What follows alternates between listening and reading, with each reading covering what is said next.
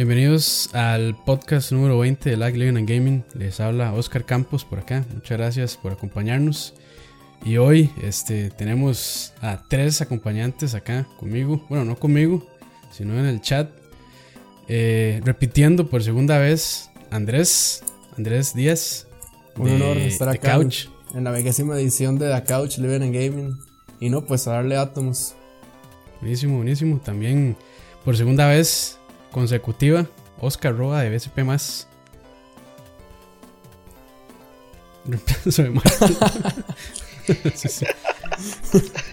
Buenísimo, buenísimo. Y también tenemos a Moisés Mora, de editor de The Couch. Muchas gracias por acompañarnos. Muchas gracias a ustedes por invitarme, pura vida. Entonces, eh, bueno, en esta ocasión vamos a estar hablando un poco sobre el hype que ¿cuál sería la traducción? Yo nunca he sabido cuál es la traducción en español de, hype, como emoción. Creo que no existe. Tal vez como excitación, sí. sí, sí. no, es que no. excitación es otra palabra en inglés. Sí, excitación es la palabra favorita de Roa. sí, como juegos que causan mucha expectativa yo creo que expectativa sería. Eso mismo. Entonces queremos conversar. Como High Hopes. sí, queremos conversar sobre eso y, cómo nos afecta a nosotros como gamers. Porque, eh, bueno. Un segundo, un segundo. El Real Diccionario del Translate de Google me dice que hype es bombo. En español. ¿Bombo, bombo como el que ponen en el estadio. Como el de la batería. Sí, sí, o como el autobombo que se hace uno cuando hace algo bien y esas cosas. Ok. Entonces, asumo que por ahí irá. Ok. bueno, ahí está, el dato para que lo tengan en cuenta. Entonces, este, sí, bueno, el hype es algo que yo creo que nos ha afectado por, por siempre.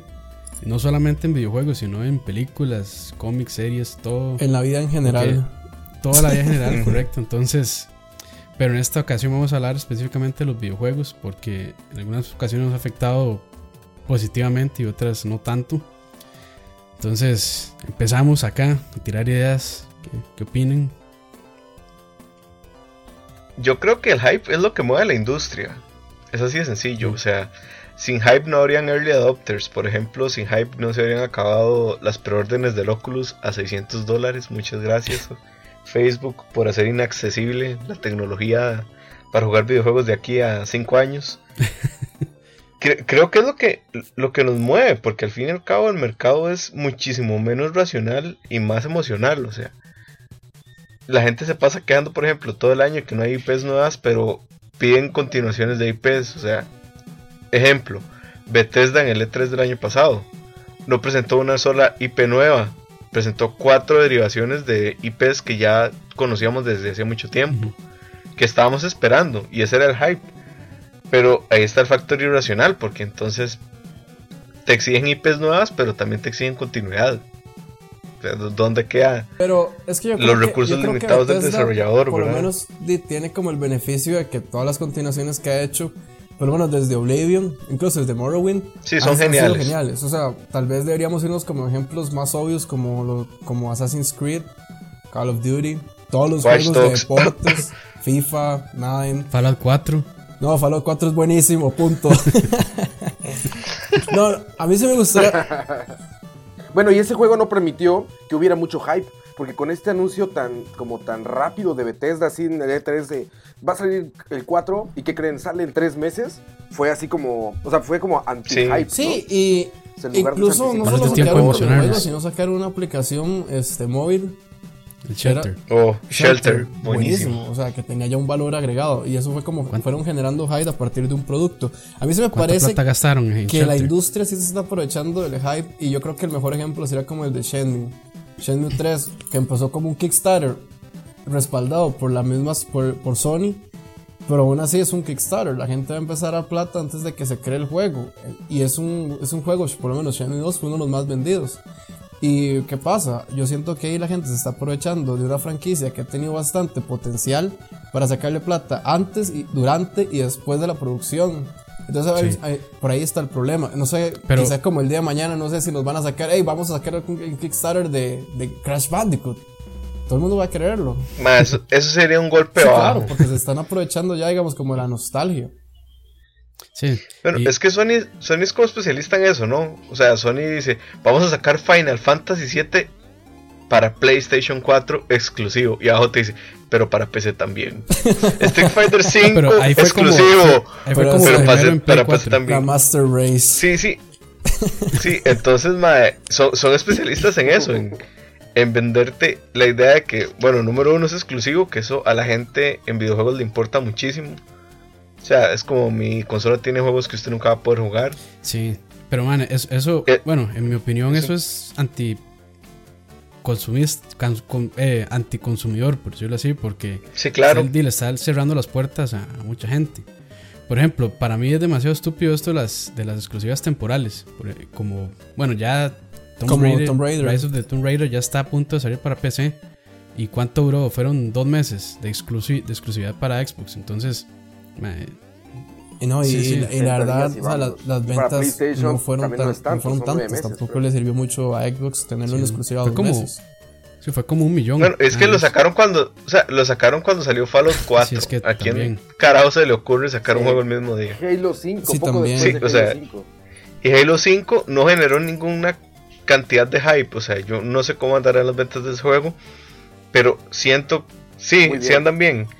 Por- Colocaron, de hecho, le- como que rescataron a Microsoft para el año pasado porque eh, en diciembre se vendieron más. ¿En Xbox dónde? a veces se Interesante. hacen un- Y fue por, el- Ah, fue por el Halo 5. A veces- Fue por el Halo 5 y, y, por supuesto a nivel de juego también se metió este se metió en el top 5 durante 20 o 10 y tantos días.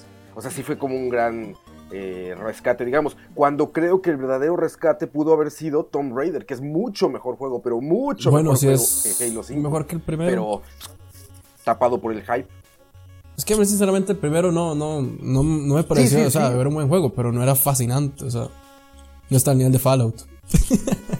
Este Tomb Raider, este Tomb Raider, me atrevo a decir así, eh, o sea, viene, viene todo el Tomb Raider de- antes de Uncharted, obviamente. Después siento que hubo una curva en la que se cruzaron y lo mejoró Uncharted. O sea, Uncharted se volvió el, el gran adventure por encima de Tomb Raider. Sí. Creo que aquí le dio la vuelta, ¿eh? Este Tom- el Rise of the Tomb Raider es mejor que los tres Uncharted. pasados. Híjole. Sí, y yo también por ahí, escu- por ahí escuché que todo Mucho lo mejor. que Tomb Raider 2013 había hecho bien, este juego lo mejora aún más. Entonces, es, es, es vacilón porque mucha gente, tal vez lo que, lo que les disgusta es que Tomb Raider antes era como más de exploración, ¿verdad? Como más, sobre todo las, las, las tumbas. Que eran como puzzles más complicados. Ahora las, en el 2013 Era menos eran aventura. fáciles. Entonces, supuestamente este ya viene. Bueno, ya Oscar que tuvo la oportunidad de jugarlo, este, tiene muchas más tumbas. Tiene puzzles más interesantes. Entonces, Por ejemplo, sí. Hay una cosa que yo nunca le podría perdonar, digamos, al, al primer Tomb Raider. Es que me gusta cómo comienza. El, el juego comienza, de su, comienza súper bien y nos presenta una Lara bastante desarrollada, digamos, como personaje. Y como que ella al principio tiene miedo de matar y la primera vez que mata a una persona, spoiler, se pone a llorar y dice, oh my god, what I done. Y después a los 5 minutos está guns blazing. Entonces empieza a matar como 20 personas y uno dice, mae, hace 5 minutos estabas llorando que mataste a un ahorita estás tirando granadas y tirando este rocket launchers. sea, por favor. E- En este juego, lo que lo principal experiencia que yo eh, invito, con lo que invito mucho a la gente a jugarlo, por lo que les recomiendo a todo el mundo, es porque es en el primero que de nuevo, cada vez que fallas y matan a, a, este, cosa, a la chica esta Lara, te dan ganas de decirle, perdóname, te fallé, soy yo, te fallé, realmente te dejé caer. O sea, es, es muy responsivo. Aparte de que metieron eh, una técnica nueva en, en los gráficos que tiene pre- video prerendereado dentro del render que se está haciendo en tiempo real en el juego y se ve espectacular. Y lo mejor es que quedó igual en el 360. O sea, lo juegas en el, en el Xbox 360. Yo lo jugué en, el One, pero sí lo reseñamos eh, comparándolo con el 60, o el 360, digamos. Y no ves gran diferencia, o sea, sí ves como algunas partículas más y todo esto, pero muy bien optimizado. El caso contrario totalmente a Black Ops. Así es como, como el Sí, otro lado de la Black de Ops que no tiene ni siquiera historia. Así. Black Ops le quitaron la campaña. Corre a 30 cuadros cuando todos los anteriores corrían a 60 cuadros. Ah, el Xbox sí. 360 y este corre a 30 cuadros. Y en lugar de tanques tiene minivans. Literalmente, Oh. no es una broma. Tiene Sí, no, es- minivans. es mejor una portada de es la el extra, problema, Ya tener un deadline para sacar un juego. Sacas un juego malo. Sí, rocheado. No, y también el problema de sacar los juegos eh, intrageneracionales, digamos. Si vas a hacer una porquería de juego para Old Gen, no hagas nada. Sí, O sea, sí, que eso, Que eso- eso le pasó a, eso es a- parte de lo que... a Shadow of Mordor también. Sí, le pasó también a Watch Dogs. Ah, que pero es que Watch fue Dogs, el- digamos, fue malo. no- es que eso no solo es excusa. Watch Dogs es un mal juego y punto. Es que, ah, bueno, ahora que Pero menciona Watch Dogs, Watch Dogs generó un montón de hype. sí, ahora que menciona Watch Dogs, eso mismo, o sea, fue un juego que, que ahí sí jugaron con nosotros, ¿verdad? Es que nos Porque- prometieron mucho. Sí, claro. Nos prometieron En los trailers, en los trailers de, que mostraron en el 3, o sea, dejaron a todo el mundo como loco por la, por la calidad gráfica que tenía. Ya como después, un par de meses antes de salida, como que hubieron ahí rumores de que, habían, haci- de que le habían hecho un downgrade. Y hay gente que decía que no, que sigue igual, que no sé qué. Y al final salió. Y de ahí, downgrade, ¿verdad? Visual- Terrible. A y mí lo peor es que para, para PCs sí venía el, el, digamos, como el L3, la versión E3, pero venía oculta, Bloqueado. lista para que los movers llegaran y, y nada más lo pusieran a correr, ¿verdad? Entonces, y, y yo creo que mucha gente se fue ahí feo. Oh, mucha gente se fue feo ahí. La interferencia. sí, Perdón, sí. fui yo. Sí, mucha gente se fue feo con, los con las aliens. Perdón, ¿verdad? yo, Porque también Es que me pagan, me pagan por cortar la comunicación con los demás de, Eso- más de Ubisoft son unos bichillos. mercadotecnia ahí. se metieron, se metieron No, en- pero- No, y chillos es lo que tiene Watch Dogs. Tengo la versión especial, soy uno de esos bastardos, ¿no? Entonces, me enoja cuando hablan No, mal a de mí lo que me mató, lo que me mató de No, Watch no, Dogs no. es que nos No, perdón, prometieron un juego en el que uno en teoría es un hacker y puede hackear a toda la ciudad y prácticamente puede sa- salirse con las suyas y matar a, a nadie. Pero al final el juego termina siendo como una copia vulgar de Grand Theft Auto que salió, digamos, incluso después y no le llega a Grand Theft Auto jamás. No, y eso que le hicieron, que le hicieron un retraso, ¿verdad? De seis meses. Sí. Es una, Y es yo una creo que lo más interesante, sí, lo más interesante que tenía era eso mismo, las mecánicas de, de, de- de hacking. Y al final de hacking, como creo que todas las veces que te había mencionado, se transformaron como en nada más magia, que es apretar un botón y todo lo demás di, sucede. No hay, no hay nada más que hacer. Si usted Sí. quiere un- desactivar un semáforo, aprieta X o el botón que sea y nada más pasa, ¿verdad? No, no, o sea, los más tuvieron el chance de hacer algo más profundo y no lo hicieron. Y así lo vendieron, ¿verdad? Como el gran juego de espionaje y hackeo, este, con los gráficos de, de nueva generación y al final de no, no, no cumplieron. Y, y también yo sé, yo sentí como que dar una crítica social también, porque yo veía así, como que el maestro iba a rebelar contra el sistema y así. Iba a ser como un juego interesante. Yo no sé por qué, me imaginé que iba a ser así como un club de la pelea, llevado al, llevado al videojuego, pero que uno iba a ser un hacker. Pero no, no, no, digamos, al final dice, madre, no quiero matar a nadie. Entra a un cuarto, se iguala a cinco personas y el madre no tiene como remordimiento. Es que eso a mí es lo que me pudre de los videojuegos. Cuando te prometen hacer una cosa, que te- o sea, te prometen usar un personaje que, digamos, tiene moral y todo lo demás y llega y ya en el juego tiene que matar como 20 personas.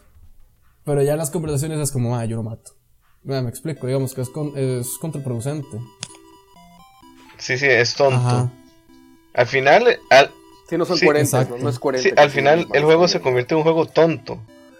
Porque, bueno, las mecánicas de hacker están terriblemente implementadas. Incluso está en el Wii U que tenés como un poquito más de libertad con el mando tableta. Te lo digo en, en el sentido que, por ejemplo, Zombie U, las mecánicas del pad están súper bien hechas. Las mecánicas del pad en Batman están súper bien hechas. Y en este era como stripea y uno, pero tengo una pantalla táctil en donde puedo ver lo que el mueve en el teléfono. ¿Por qué no lo usan? Ujú. Y, el, y, o sea, nada más decidieron omitir que hay un, otra herramienta ahí que podían di, utilizar muy fácilmente, pero asumo que hay un tema de, de deadlines y de costos de traslado Wii U y esas Y es cosas que también les daban o para sea, usar. Sí. Sí, sí. Sí, de hecho, después de ese juego, creo que Ubisoft dijo adiós al desarrollo en Wii U. No sé cuál habrá Sí, después de, de eso. Ah, fue bonito mientras duró. Eh, Hacían, hacían ports para como para niños especiales dentro del Wii U, ¿no? O sea, era como el hermanito especial de los juegos. También pasó con Assassin's Creed. Para Wii U metían estos ports muy raros. Este, el de Batman, fíjate, ahora que lo mencionas yo, la verdad es que eh, nunca lo jugué. Y sí tengo ganas de jugarlo en Wii U para Por hacer una ejemplo, experiencia que- que- Vieras que Este, yo quisiera hacer como una mención bastante está interesante. Ahorita, nada más para meter la cuchara con el hacker, que era muy simple, sí, es un juego que te vende, que vas, vas a usar un hacker y que vas a poder hackear a toda la ciudad y todo lo demás, y lo hace muy simple, lo hace como muy sin gracia. En cambio hay otro juego que es, lo sacó este, este, estudio, Clyde Entertainment, que son los más que hicieron Don't Starve y Mark of the Ninja, el juego se llama Tactical Espionage, Invisible. Entonces Invisible, ahí uno ajá. sí tiene que usar ya este, tácticas, o sea, para hackear. Y el juego se vuelve interesante y, y toda la mecánica va alrededor del hackeo. Para apagar hecho, las luces, el- para que no te vean y todo lo demás. Entonces, ese es un juego que sí logra explotar algo, digamos, como el hacking. Y lo De pone hecho, el, dentro del el juego. el- el hacking de, de Deus Ex es mejor que este. Ajá, claro. Es que el de este es una opción, el de este es un quick time event, ¿no? El de este es literalmente así como, párate acá y presiona X, Y o esto y ya va a suceder. O sea, es, es como, es un mod. Pareciera que es el mod de un Sí. juego de, de, de Grand Theft Auto Sí. o lo que sea, ¿no? Sí, correcto. Y, sí, Bueno, el- yo tengo una pregunta para ustedes. Adelante, adelante. Estamos hablando ahorita de la gente que no, que no cumple. Por ejemplo, Ubisoft no cumple las expectativas nunca. Pasó con Syndicate, pasó con eh, Watch Dogs, eh, con Zombie U. Pero a mí, bueno, a mí sí me gustó Zombie U, pero es otro arte. Pero ¿cuáles empresas, aparte de Bethesda que ya mencionamos, sí cumplen con hype? Para mí una Nintendo, pero eso es porque soy un fan de Nintendo. Pero para ustedes, ¿qué, Sí, qué Bueno, estudio, qué empresa? Sí, sí? Nunca decepcionan. bueno, sí, sí, sí, Project Red, Bueno, alguien digamos, que... tiene pocos Ah, juegos, sí, pero, claro, es que pero- Project Ajá, Red, exacto. esos polacos. man. Exacto. no, pero aún así, aún- y aún así, digamos, este, hubo un poco de controversia con CD Project Red, porque también, y este, se dice que hicieron un downgrade a Witcher 3, porque si ustedes ven los trailers de los tres anteriores, se ve, se ve muy Sí, se ve diferente, ¿verdad? espectacular. Y bueno, la excusa que ellos dicen es. eh, pero vamos, esa es la diferencia. Por lo menos ellos salen y, y- y dan por lo menos piden disculpas y dan una. y aclaran qué fue lo que pasó. Lo que ellos dicen es. Que llegaron al límite de las consolas. Sí, que, que, digamos, este. Sí, que las consolas no eran capaces de, de poder reproducir esa calidad gráfica. Y que además era como un build muy temprano del juego. Entonces, este. Y que entendieran que era un trailer, no era gameplay. Entonces. eh, por ahí. Pero aparte de eso, se cumplieron. Pero ese Sí, fue buen sí. hype, ¿no? Ese fue buen hype. Si los dividiéramos entre mal hype y buen hype, este, a ver, ese todo lo que prometieron se vio. Y trajeron cosas extra, ¿no? O sea, lo que platicamos en el otro podcast, la cajita, ¿no? Con el agradecimiento, con el soundtrack, este, gratuito que no anunciaron ni nada. Ajá, el mapa, exacto. El juego lo cumplió todo. El juego es magnífico de principio a fin, lo cumplió, corren todas las consolas, crashea. corre bien el juego. Sacaron actualizaciones DLC y el DLC bien y hasta mejor, ¿no? Y el que, bueno, Hearts of Stone no, no lo he jugado yo, pero dicen que es buenísimo. Y prometieron eh, que va a ser mejor el que sigue. El DLC que sigue. Y creo que el Hearts of Stone son como 12 horas más. O sea, creo que todo ese hype sí se está cumpliendo en, en tiempo y forma. Y no andan ahí como gritándolo a los cuatro vientos, ¿no? O sea, es como calladitos y haciendo las cosas como dijeron que les iban a hacer. No, y el Project Red es un ejemplo de cómo se hacen bien los videojuegos sin, sin alardear tanto. Por ejemplo, digamos, el Witcher 2 también es impresionante. Ah, sí. Sí, en su momento Witcher 2 era despedaza PCs, ¿verdad? Ah, y sí, hasta el día de hoy lo sigue haciendo. O sea, no, no, no cualquier máquina corre ese juego. Entonces. No, me así. compro lo corre. Y es que lo peor, lo peor es que no es un open world. Uno ahí tiene unas secciones limitadas, pero por ejemplo, la sección del bosque, eh, que es como el primer capítulo de Witcher, es uy, impresionante. Cómo, Sí, co- cómo sí, sí, corren sí. los enemigos y cómo uno tiene que ir como recolectando todas las, este, y todas las hierbas para chutarse las pociones. Una cosa, digamos, que sí me gustó, este, voy a hacer un paréntesis, este, una cosa que me gustó más del 2 que el 3 es que el 2 uno tenía como que meditar un toquecito más para prepararse era como para más la batalla. En cambio en el 3 usted se chuta las pociones en media batalla y todo va a salir bien. Pero Sí. Si en ese No. uno tenía que planear antes la pelea. Exacto. Poner por acá, no sé. eh, sí, las pociones, Pero- prepararlas antes de tiempo, todo lo demás. Ajá, y leerse un poco del monstruo para saber que se va a enfrentar uno y todo lo demás. Aunque claro, también era como una prueba de error. Ya si te das cuenta que el monstruo te está aburriendo una y otra vez, obviamente se había que este, hacer uno alto en el camino y empezar a meditar sobre cómo Sí. vencer a este bicho. Y ahora que Moisés mencionaba Nintendo, Nintendo, yo creo que, digamos, por, por, por, por ser ellos como son, que son muy celosos de sus IPs y tienen este, todo el control sobre lo que ellos publican al 100%, entonces yo creo que por ahí también ellos se curan mucho, ¿verdad? Y lo que ellos sacan, y lo que ellos sacan, lo optimizan bien para su máquina y hacen que se bien, a, pesar de que la máquina de Wii U es, es muy este, poco potente en comparación con las de siguiente generación Play 4 y Xbox One. Entonces, y además que yo creo que ellos nunca se han hecho mala fama también de como de mentir a la gente, sino que lo que ellos dicen que van a sacar es lo que va a salir. Y, sí, exacto. Entonces, por ahí es de que se gana la confianza de la gente y nunca han tenido. Bueno, yo, no recuerdo que Nintendo tuviera como. Este. Bueno, aparte de, de, Metroid, pero ese. Metroid, ¿cómo era que se llamaba? Federation, era. El de 3 Federation Force. Sí, Federation Parte de eso, yo no tengo así como un recuerdo de algún juego así medio cercano o reciente que la hayan cagado así completamente y que hayan usado el hype de una manera, digamos, para engañar a, los, a los consumidores. No, no sé, no recuerdo. ¿Ustedes recuerdan alguna ocasión así? No, no, yo no recuerdo. Lo que sí sé es que hay como una curva. Eh, y esto es estadísticamente demostrado. Si pudiera, si la consiguiera, se las paso para que lo inserten en el video. Es una curva en donde sale como un juego de Nintendo nuevo y empiezan las menciones negativas y conforme te va mostrando más del juego empiezan a subir las positivas. Entonces toda una curva que empieza con las expectativas súper abajo y ya al final, antes del lanzamiento del juego, todo el mundo quiere el bendito juego. Porque ya te van creando el hype, te lo construyen de tal forma que te enseñan primero lo peor y al final ya vos estás enganchadísimo con, con el juego. Entonces, eso, es un fenómeno muy curioso. Sí, como con, Hay, con el NX, que van soltando Bueno, no han soltado nada, pero los rumores ya tienen a mucha gente emocionada. Exacto, pero... Aparte el problema, yo, yo creo que el problema de Nintendo, yo, yo soy muy, muy fan de Nintendo y pues bueno, por, por, la edad y como que todo coincidió, ¿no? La primera consola que tuve, los primeros juegos y, y, la edad, todo quedó ahí. Pero creo que a veces no entendemos como fans que Nintendo está trabajando y creando para un millón de japoneses nada más. O sea, Nintendo le vale Occidente. Nintendo si vende aquí amigos, si, si algún accidente le sale bien de este lado, perfecto. Pero ellos a Latinoamérica, para empezar, nos ven como los piratas de la zona. Entonces, todo me piratean, me sacan flashcards, me sacan no sé qué. Entonces, no me compran nada, ¿no? Porque si ves las ventas de Nintendo en América Latina, son nada a comparación de PlayStation y Xbox, eh, ¿no? O sea, por cada este, millón de FIFAs que se venden, se venden seguramente 10 Yokai Watch. O sea, no, es proporcional. Y entonces las decisiones que toma Nintendo son muy japonesas y aquí en Occidente les castigan eso. Entonces dicen, ¿cómo van a sacar un juego así que no sé qué? Pero en Japón es récord de ventas. El Nintendo 3DS, el 3DS, es la consola, el hi más vendido de, de, Japón, bueno, de todo Oriente. El más vendido. Todos los japoneses tienen un 3DS. Y aquí dicen, no, ¿cómo sacar una consola tan poco poderosa? Si estaba el Vita, incluso el PSP, ¿no? Pero allá funciona. Lo de los amigos no se hizo para acá. Los amigos se hizo porque los japoneses son coleccionistas y cayó por, digamos, por accidente en América y resultó aquí que les gusta comprar más muñequitos de plástico que juegos, ¿no? Entonces se salvó, se salvó la economía de Nintendo gracias a los amigos. Pero pregúntenle a ver quién tiene Xenoblade Chronicles. ¿Quién tiene Xenoblade Chronicles? bueno, aquí está uno. uno, uno yo compré. No, pero yo creo que por lo menos yo tengo Splatoon. Sí, Nintendo se curó un poco. Porque, digamos, en comparación con el Vita, el Vita ha sido más poderoso. Pero el problema del Vita es que el Vita no tiene juegos. Cambio el 3.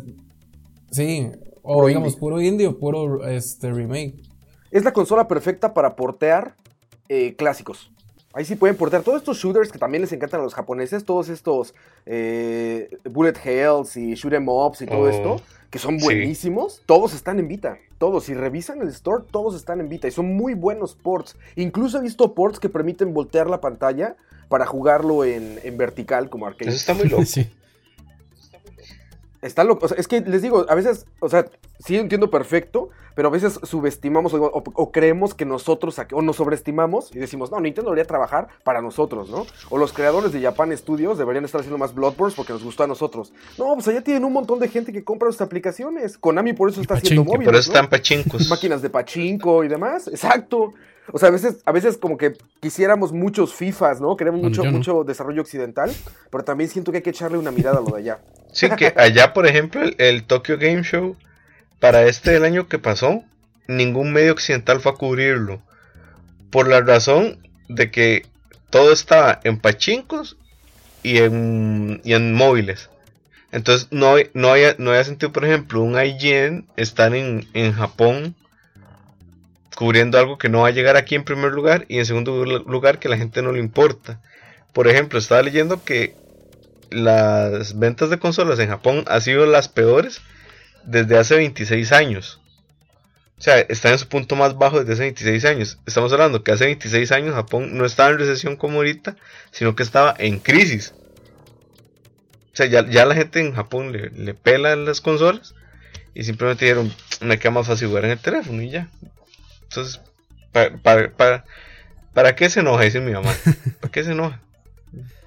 ¿Para qué hacemos Sí. corajes? No, y de verdad, a ver, es- digo, no, lo, no, lo, no lo valoramos así, pero vienen los, los Nino Kuni, ¿no? Anuncian ahí, Nino Kuni en el PlayStation Experience.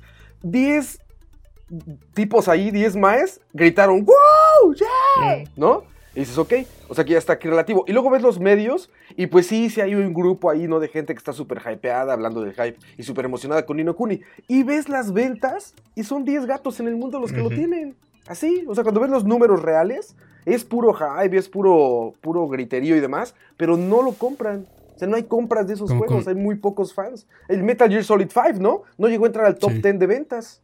Metal Gear Solid, o sea, Hideo Kojima haciendo un juego en medio de su novela de salida de Konami y todo esto, y no logró entrar al top 10 de ventas. O sea, ahí te das cuenta, pero ¿cuáles están en ese top 10? Los Minecrafts, los Call of Duties, los FIFAs, los PES. Entonces creo que a veces es como difícil valorar realmente la industria cuando la ves nada más de lo que tú No, como pero es que yo creo que no solo pasa en fuera, los ¿no? videojuegos, No lo que eso, es un- eso también pasa en los en el cine también. Por ejemplo, digamos, de las películas más vistas quizás no sean como las mejores sino, sino cinematográficamente. Sin embargo, digamos, la gente sigue yendo y va a ver Transformers y todo ese tipo de cosas. Entonces, yo creo Sí, que también, digamos, de- problema- los videojuegos también pasa. Sí, el problema yo creo que es entre videojuego y cine es que los dos tienen formas muy diferentes de recibir el retorno de su inversión y en el cine hay más posibilidades todavía. Porque en el cine vos tenés la película y la ves en el cine. Si te gustó, compras el Blu-ray o el DVD. Si no, el, te la van a facilitar después en Netflix cuando a la productora se le ocurra venderle los derechos. Y después las cadenas de, de televisión tienen que comprar los derechos de esa película para poder pasarla, que no son nada baratos. En cambio, el juego, vos compras un juego y ya. Y te meten DLC y Season Pass para ver si sacan algo. Pero creo que hay, hay un problema serio de la industria y por eso es que estamos viendo cada vez como más triple A's o indies, no tantos juegos eh, juegos de medio. Por ejemplo, recuerdo esta gente que que quebró, que hacía Dark eh, THQ. Darksiders era. THQ. THQ, Ah, pero es que THQ no hacía triple A's. No, Ah, pero- exacto, o sea, pero- THQ pero en no hacía triple A's ni indies, hacían juegos. Sí, en su momento THQ, Ah, THQ en era, su momento. era, o sea, en Play 1 era una desarrolladora fuerte. Me acuerdo de, Sí, claro, de, pero entonces, de la mayoría de, sí, de los de pero WF. si te pones a ver, sí, claro, pero si te pones a ver como en Play 1 hay muchos juegos mid que no son ni triple A ni indies, Ujú, digamos, si los clasificáramos ahori- ahorita. Ahora estás viendo la tendencia de triple A's con y toda la cosa, que son estudios de 200 personas versus indies que son más baratos, pero son estudios de 15. Por ese mismo problema de, no sabemos cómo hacer que la gente nos pague lo que estamos invirtiendo. Y por ahí juega entonces el hype, ahí entra el tema de, bueno, viene un Call of Duty nuevo este año, no tengo que ser eh, Walter Mercado para saberlo, va a venir un Call of Duty nuevo, va a venir un, un, un FIFA, FIFA nuevo, un PES, un Madden, un PES, un, N- un NBA 2K, eh, no sé, vi que por ahí que 2K también se va a meter en, en juegos de fútbol. Se imagina. Sí, sí. Sí, parece que le hace la competencia a PES y a FIFA. No, pero es igual, vacilón. igual ese Eh. mercado está, está dominado por Rocket League. Sí. Pero, que igual, o sea, mira, Rocket League es un indie, nuevamente, versus AAA que le pudo, o sea, le- les pudo ganar por un sistema muy adictivo de, Sí, de claro, cómo se ¿y cómo vos vas a vender esa premisa? O sea, eh, mae, sí, son carros impulsados por cohetes y están jugando fútbol, y no. Ok. Juega. sí. Está bien. Pero, y es, y es vacilón porque, por ejemplo, ahora que mencionan todas estas franquicias anuales de, de- de deportes y Call of Duty y todas estas, y como mencionaba ahora Moisés, o sea, eh, eh, perdón, eh, Roa, que, por, eh, por ejemplo, yo no estoy esperando ninguno de esos, ni me emocionan y me valen, pero hay mucha gente que sí. Entonces, también ahí el hype es un poco eh, subjetivo. no tanto objetivo, porque claro. si a usted le gusta mucho el fútbol y sabe que lo que le viene en el FIFA 2017 va a ser nada más el cambio de rooster, pero aún así eso lo, lo emociona. Entonces, este, y eso es lo que vende también, porque la gente está esperando llegar y, y nada más comprar el nuevo juego para tener el rooster de- del año actualizado. Yo soy de esos. es, es, es vacilón, ¿verdad? Es vacilón. No, no, y, y, y está, y está bien, y está bien, ¿verdad? Yo, o sea, yo, a mí, a, mí no- a mí me vale, porque a mí no me gusta, yo no juego. Pero hay mucha gente que sí. Entonces, y, y, y lo peor es que... Aquí hay dos ejemplos de eso. Adelante, adelante. Aquí hay dos ejemplos de eso. Cachorro le encanta FIFA, digamos. Y se hypea y todo con FIFA. Bueno, se hypeó con 2016 y se ganó un, un super review de FIFA versus PES 2016. Yo con lo que me hypeé durante todo un año y los tenía mareadísimos cuando hablábamos para The Couch era con Xenoblade. Y después me hypeé con Monster Hunter 4. Entonces creo que mis gustos son un poco japoneses, al fin y al cabo. Pero Sí, bastante. pero al final soy minoría frente a la masa occidente que di, juega Call of Duty, Battlefield, que no está mal, para nada, son los gustos y se respetan y todo lo que quieras, no me gusta a mí, no, no me llegues a jugar FIFA porque me vas a golear, pero eh, sí es complicado hacia dónde puede apuntar una empresa el hype. Por eso vemos que, por ejemplo, Grand Theft Auto gastó mil millones de dólares en publicidad, una estupidez así, igual que Destiny.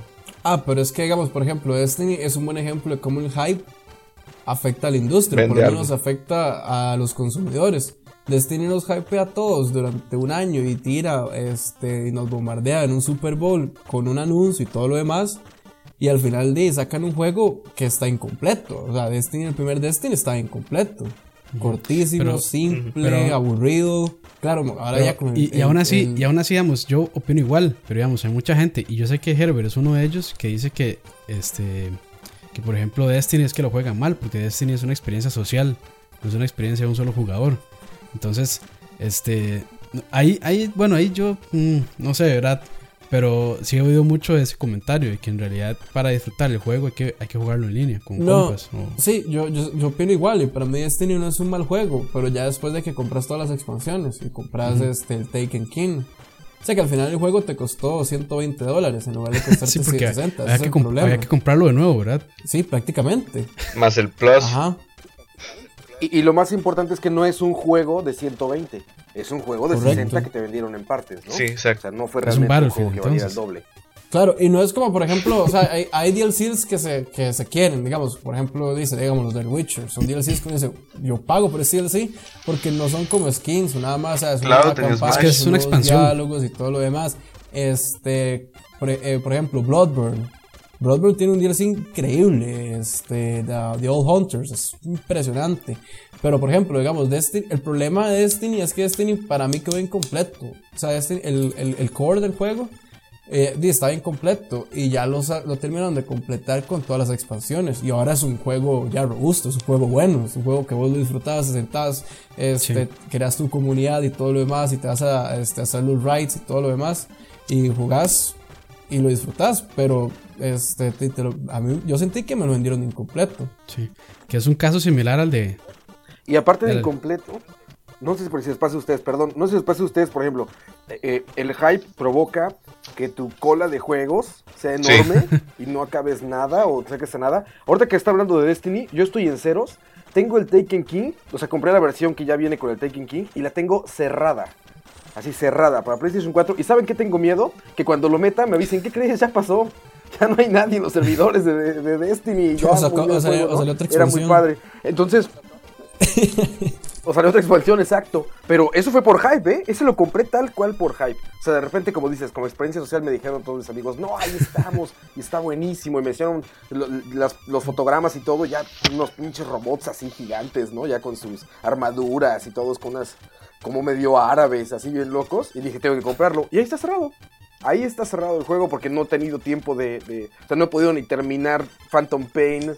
Este, entonces, está, está ahí como en cola por el hype. Sí, ¿no? que es, yo creo que eso es una es parecido a lo que a lo que está pasando con Battlefield también. Battlefield generó un, un hype increíble y mucha gente le gusta, hay mucha gente que no. ¿Cuál? ¿El de Star Wars? eh, sí, Star Wars Battlefront, el de EA. Es que para mí salió también en ese, ese juego todavía está incompleto. O sea, lo sacaron de la carrera para que, digamos, para que macheara con el estreno de Star Wars. Pero no tiene campaña. No tiene campaña, es un multijugador nada más. Un multijugador de 60 dólares.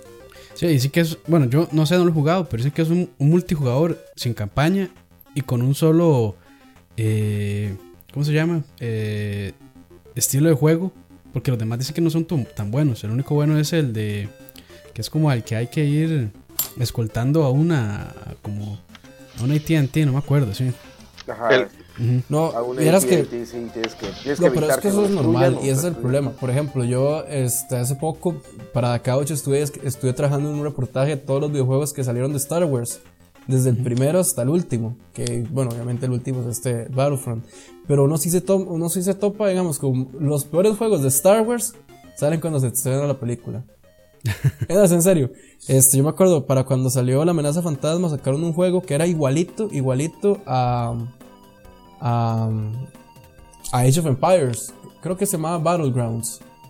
Y este, con las mismas figuras y todo lo demás. Ah, sí, sí, claro. Era, Ajá, era- claro, era era un un skin skin nada más, ¿no? Empires, sí. O sea, parecía, parecía un skin para el Super no, no, no era muy Era una copia.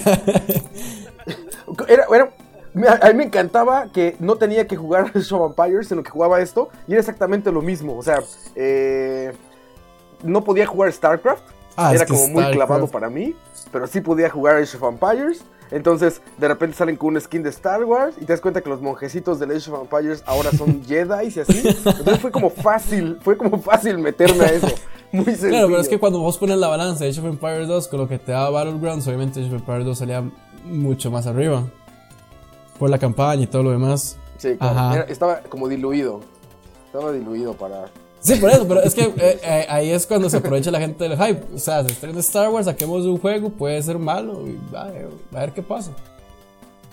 Y se vende. Otro juego que se apro Sí, otro juego que se aprovechó el hype, pero que le fue re mal en ventas y que ganó todos los premios a y por haber en el E3 y ahorita se me ocurren dos, ahora que lo pienso. Titanfall y Evolve.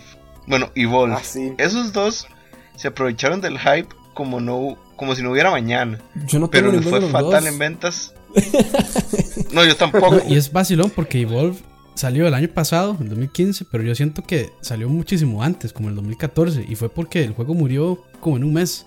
Es que O el sea, en un problema. mes ya murió, ya, ya no era relevante. Sí, ya, na- ya nadie no- ya nadie le importa. Sí. Es que igual el año, el año pasado fue un año muy, muy caótico con todos los lanzamientos de videojuegos. O sea, el año pasado fue un buen año. O sea, en, teoría tuvimos juegos bastante buenos. Tuvimos The Witcher, tuvimos Bloodborne, tuvimos este Metal Gear, tuvimos Fallout, ma, y para echar por arriba. Si hubiera salido, pero es que salió en el 2014 o en el 2015, o a finales de 2014, es que no me acuerdo. Si Evolve salió en el 2014. 2015. Salió en el o para 2000, principios, muy creo. difícil. Es que para un juego que 2015. no tenga así como el legado o algo por el estilo y que es un triple A y que igual cuesta 60 dólares, competir con esos titanes era muy difícil. Creo que para, digamos, Sí. esa es la lectura que yo le hago. Sí, no, y Titanfall fue parecido también. Este, el, el- o sea, prometían así como el Next Gen. Bueno, no era Next Gen, pero, pero sí una experiencia superior a los demás shooters que están en el momento. Y yo creo que actualmente no hay nadie en servers. Bueno, creo que a Roa le pasó que lo compró hace poco y lo, y lo jugó y no había nadie. Hay, hay más gente, hay más gente jugando. StarCraft original. Correcto. Hay más gente jugando War-. Warcraft 3. Y eso me Warcraft, no, Warcraft 2. Y eso me pasó porque llegué a una de estas tiendas de videojuegos que, que hacen cambios y así, y costaba 14 dólares o algo así, 14 o 13 dólares. Entonces, para, para Xbox One. Entonces dije, a ver, pues voy a comprarlo. Y cuando lo compré, les mandé por el WhatsApp y la y me dijeron, uy, error. Y efectivamente fue No, un error. hombre, Sí. Ese juego salió, ese sí fue el 2014, ¿verdad? Es que es el problema. ¿Cuál? Es el Sí, problema de ese tipo sí, de sí. juegos. Si no hay 2014, comunidad. O sea, pero, imagínate, digamos, ¿cómo vas a sacar un juego que solo sea multiplayer? Por ejemplo, este Rainbow Siege. Que solo sea multiplayer y la gente se aburre jugarlo. O sea, ¿qué vas a hacer? Pero a mí me gusta el juego. O sea. Pero ya no salió muy jugar. bien. El Six Siege salió muy bien. A, en- a pesar de todo el. Hay gente en esos servidores. Porque ese es, un, ese es medio hardcore, Sí. ¿no? No, O sea, no es un juego como Call of Ah, Duty no, más de es y y por todos lados. Sí. voy arriba, tú vas y des- destruyes el techo y vamos a ver qué hacemos. sí, sí. Y es una labor bien importante de los desarrolladores, por ejemplo, con Splatoon, ¿no? Un juego que tiene tan pocas ventas, digamos, en Occidente, a comparación de los Call of Duty y todo esto. Para, creo que Moisés dijo que lo tenía Sí. también ahí. Cuando te metes, no me dejarán mentir. Te metes y al minuto estás jugando una Sí. partida. Al Sí. minuto. No necesitas más. Porque está muy bien hecho el cuello de botella que evita que haya muchos modos distintos para que aunque no haya tanta gente dentro de los servidores, te man- los mande a todos como un cono, digamos, hacia el mismo juego, ¿no? Entonces, en cosas como Battlefront, a mí me cuesta, yo lo juego en PC, Battlefront, y este, este último, y me cuesta mucho trabajo de repente encontrar partidas, se toma 3, 4 minutos para poder entrar uno, porque hay modos de juego diferentes, entre comillas, que la verdad es que son como maquillados de los otros, pero hay muchos, entonces la gente imagino que está muy, muy esparcida, ¿no? Cuando seguramente hay millones de copias más de Battlefront allá afuera que de. Correcto. Entonces es una labor bien importante. No, pero es que también- El problema es Splatoon. El problema es Splatoon es que vos entras y siempre hay un coreano, japonés, taiwanés que te va a matar de un solo, o sea, de un solo disparo, porque no, no, o sea, no hay segregas. Sí, nivel 28, vos a nivel 10, o nivel 50, vos a nivel 10, porque vos dijiste, hoy no voy a jugar, pero un japonés compró juego hoy y ya mañana nivel 40, entonces, di, pues, no hay, no hay nada que hacer, ¿verdad? ¿Saben qué juego no hemos mencionado? Que fue para mí el- uno de los juegos que más generó hype y terminó siendo como el, el fiasco, por lo menos de los del último. The ¿qué Order. año? Sí, The Order. ¿Qué Sí, juego? The Order Dios fue- santo, qué desastre. Ma, yo no lo he jugado porque hasta hace poco compré el Play 4, pero quiero que me lo presten. No quiero comprarlo, quiero que me lo presten para. No, no, yo, yo lo compré, yo Para lo compré, estaba en oferta. ¿Sabes cuánto estaba? 5 dólares. Es como con ese tipo de, de juegos que uno se topa ahí como, co- como, como en un video. O sea, El me explico. menudillo era. Sí, sí, como, mira, lo compré con el vuelto, con el pasaje del bus. O sea, me explico. Sí, y, sí, ahí, sí. y ahí- y ahí lo tengo y lo estoy jugando Exacto. para ver, o sea, para ver qué tan malo es. Y ya, digamos, ya, ya- no, lo estoy ¿Lo jugando. estás jugando? Le has de dedicar 15 no, no, minutos pero diarios, ¿qué va? Si, entonces. si- si yo ahorita lo termino, lo dura como ya, cinco jugué horas, como- ¿no? como tres horitas y yo ahorita lo termino. Sí, exacto. Ya, ya se te acabó. Te aviso que ya va a ser Sí, el sí, 80%. pero es que viera, viera cómo me mataron esos quick events. Solo eso me tiran. Sí. Eh, Es que eso, eh, lo que pasó con The Order, o sea, sí fue culpa de ellos, pero creo que fue un modelo de negocio de decir, voy a venderles un tech demo. Sí. Yo creo que ay, por ahí va el asunto. O sea, dije, vamos a hacer un tech demo, vamos a mostrar lo que se puede lograr con el PlayStation 4, lo que podemos lograr con este motor de render, y a ver si le sacamos algo.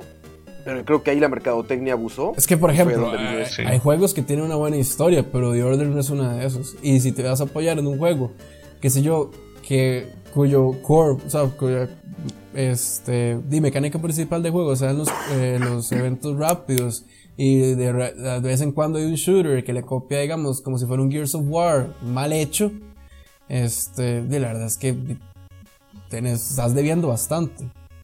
Sí. Pero, Sí. ¿y ¿qué hubiera pasado, digamos, si ese juego no le hubiera metido tanto hype? ¿Sería bueno? ¿Sería más o menos? Mm. No, yo creo que pasaría. Yo creo que el problema es el precio. No, igual sí generó hype. El problema fue que cuando. El día antes de salir, todavía recuerdo cuando Turtle Rock sale y dice: Bueno, el juego cuesta 60 dólares. Pero si quieres ponerle un arma tal, te va a costar 5 dólares. Si quieres ponerle skin tal, 5 dólares. Si quieres el mapa tal, 5 dólares. Al final el juego salía como en 200 dólares completo. Y eso fue como el día o la semana antes. Y la gente nada más dijo: Yo no voy a comprar este juego porque salen 200 dólares. Pero antes de eso el hype estaba elevadísimo.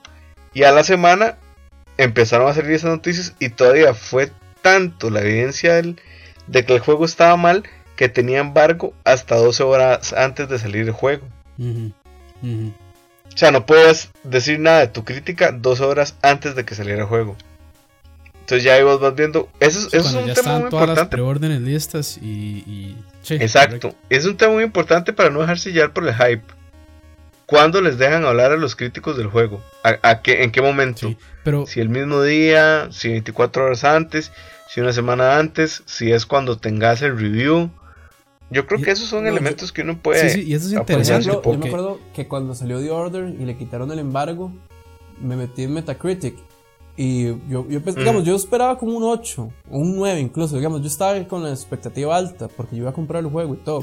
Yo tuve varios compañeros que se lo compraron de ya con la cajita y todo, la versión de 80 dólares y todo. Y 5, 6.5, lo máximo que ya era como un 7. Y la gente nada más lo pasaba criticando y criticando y criticando. Yo no he visto que hayan pegado tanto un juego Uf, desde hace rato. Es que era un juego de AAA que tenía bastante expectativa, pero es que Yo recuerdo uno. Es que la expectativa los mató. Sí, exacto. Eso fue. Yo recuerdo dos en este momento en realidad. Y de la misma saga. Battlefield 4 y Battlefield Hardline. Hardline, sí, exacto. Esos dos generaron un hype. Porque Hardline, Hardline creían que iba a ser un GTA más Battlefield. Sí, ¿no? correcto. Y no. Y pues no. Y al final fue policías Y el ladrones. 4. No, ni cerca. Sí, y el 4, el problema, los problemas técnicos que, de que le arruinaron a todo el mundo la experiencia online. O sea, Ujú. Pero, Imagínense, por ejemplo, qué hubiera pasado en este, en este escenario. Sale- eh, hacen The Order, lo preparan tal como está. Dicen, va a tener 6 horas de gameplay en modo normal, 8 horas en difícil, ¿no? No vamos a sacarlo en físico, vamos a sacarlo solo en digital. Va a costar, no sé, 39 dólares, algo así. Y sí vamos a hypearlo, pero como el tech demo que es. En ese momento yo creo que se hubiera logrado, digamos que el mismo nivel de expectativa que logró el demo este de Silent Hill que todo Ah, el mundo PT. Ah, pero es que PT, PT es una PT. obra maestra terror.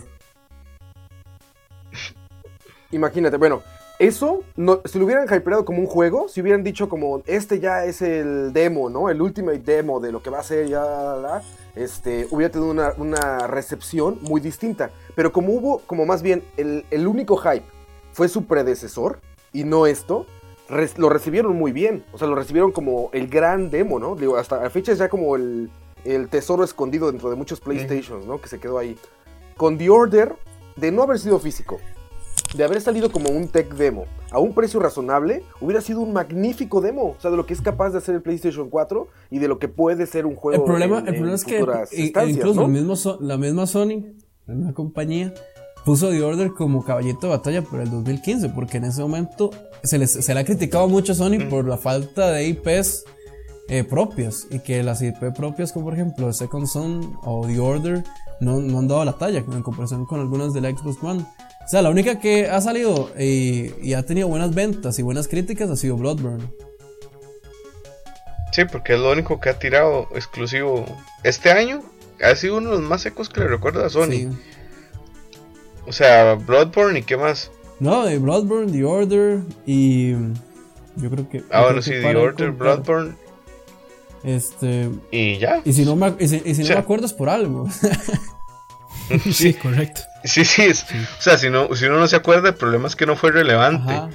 Y por ejemplo, este año fue un mal año para Nintendo, pero también este año salieron varias joyitas para el Wii U que nadie pela. Este año salió Splatoon, este año salió Xenoblade, salió Yoshi Wally World, Mario Maker. Pero todos al final, todos en los últimos tres meses Sí, del año. no, Splatoon salió a mediados, creo. A Pero principios. sí, exacto, Splatoon salió antes.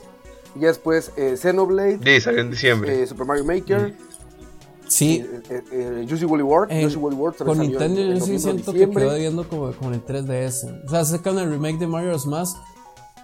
Pero yo creo que ese fue el último Sí, juego que me compré. pero no hay más. Sí. Ah, es mon- increíble. Es sí, magnífico, claro. que Sí, es lo, lo devoré, sí.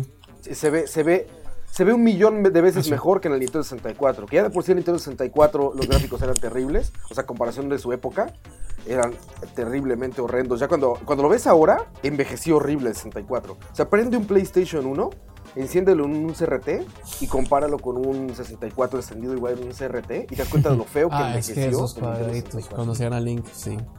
Pero en ese momento era increíble, claro. Sí. No, las Increíble. texturas. No, en ese momento fue increíble y la, la manera de moverse. Pero en general, creo que bueno, con Nintendo es lo mismo, es lo que les decía. Nosotros de este lado decimos, híjole, no, le faltó mucho y todo. Y allá, Yokai Watch le ganó a Star Wars.